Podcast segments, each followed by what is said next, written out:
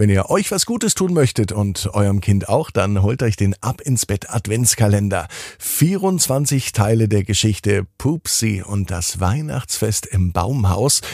Diese Episoden wird es nicht als Podcast geben, sondern nur hinter jedem Türchen im Ab ins Bett Adventskalender. Übrigens gibt es auch übermorgen die 800. Gute Nacht Geschichte hier bei Ab ins Bett und wenn ihr Danke sagen möchtet vielleicht, dann bestellt den Ab ins Bett Adventskalender auf abinsbett.net. Ab ins Bett, ab ins Bett, ab ins Bett, ab ins Bett, der Kinderpodcast. Hier ist euer Lieblingspodcast. Hier ist Ab ins Bett mit der 798. Gute Nacht Geschichte. Ich bin Marco und ich freue mich mit euch gemeinsam in diesen wunderschönen Dienstagabend zu starten.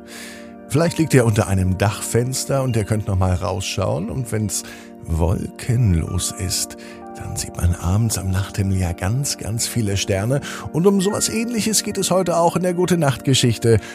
Aber vorher kommt das Recken und das Strecken. Nehmt die Arme und die Beine, die Hände und die Füße und reckt und streckt alles so weit weg vom Körper, wie es nur geht. Macht euch ganz, ganz, ganz, ganz lang.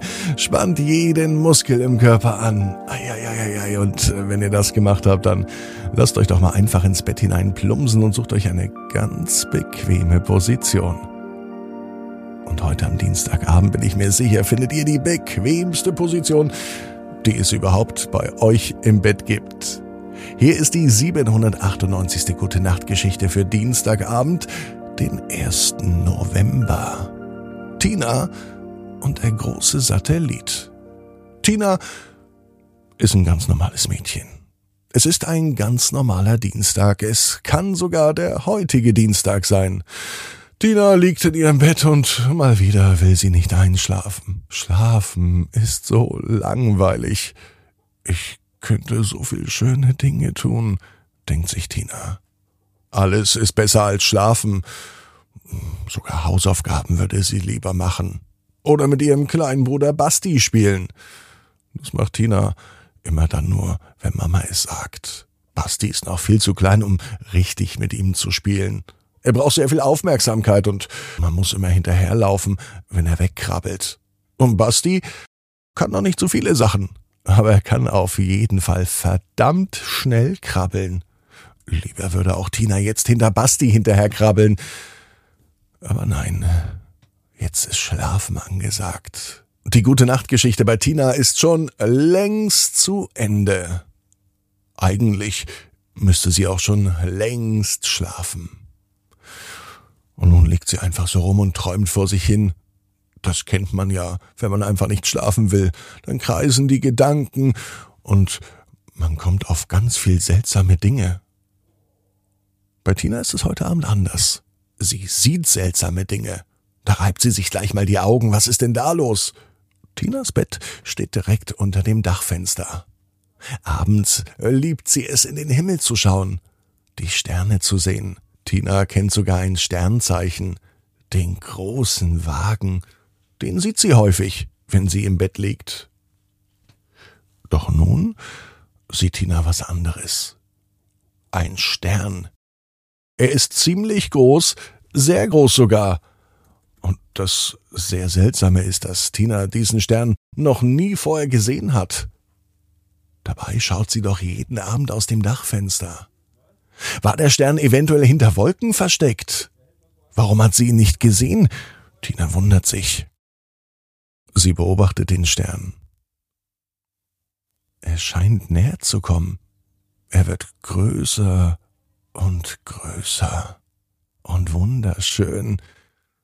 Dieser Stern, er blitzt, er funkelt und er strahlt. Hallo, Tina. Tina wundert sich, wo kommt denn diese Stimme her? Hallo, Tina. Noch einmal hört sie ihren Namen. Ja, sie wird tatsächlich gerufen. Aber von wem? Hallo, hier draußen sind wir. Da draußen? Tina steht auf. Sie öffnet ihr Dachfenster. Wenn sie sich auf die Zehenspitzen stellt, dann kann sie sogar rausschauen. Doch draußen ist nichts zu sehen, außer die Sterne am Himmel und der große Satellit.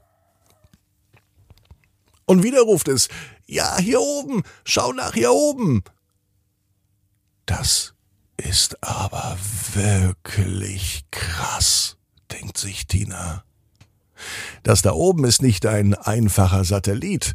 Das da oben ist ein Satellit, in dem Menschen drin wohnen. Das kann eigentlich gar nicht sein, denn sowas gibt es gar nicht. Menschen fliegen höchstens zu einer Raumstation. Und die kreist im All. Aber so ein Satellit mit Menschen drauf, das kann ja gar nicht sein, ruft Tina hoch zu dem großen Satelliten. Doch ich bin's, Basti! Wieder reibt sich Tina die Augen. Ihr kleiner Bruder fliegt einen Satellit, das kann doch gar nicht sein. Doch wirklich! ruft Basti von oben herunter. Eigentlich kann Basti noch gar nicht richtig reden. Normalerweise redet er in Babysprache. Doch er scheint alles im Griff zu haben. Willst du zu mir hochkommen? ruft Basti, und Tina nickt einfach. Basti fährt aus dem Satelliten einen langen Greifarm aus. Er sieht fast aus wie eine Hand. Und er ist so lang, dass er bis zum Dachfenster von Tina reicht.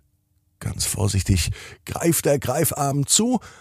Tina vertraut ihm und so wird Tina ganz sanft zu ihrem Bruder auf den Satelliten gezogen. Und hier oben fliegt Tina nun mit ihrem Bruder durchs Weltall und sie umkreist die Erde. Warum Basti auf einmal reden kann und warum er einen Satelliten fliegt, die eigentlich nicht mit Menschen besetzt sind, das weiß niemand so genau. Das ist aber heute auch gar nicht wichtig, denn Tina hat einen wunderschönen Ausflug mit ihrem Bruder. Und das in einem Satelliten. Sie kreisen um die Erde, bis der neue Tag beginnt. Und dann weiß Tina auch genau wie du. Jeder Traum kann in Erfüllung gehen. Du musst nur ganz fest dran glauben. Und jetzt heißt's, ab ins Bett, träum was Schönes. Bis morgen, 18 Uhr. abinsbett.net. Gute Nacht.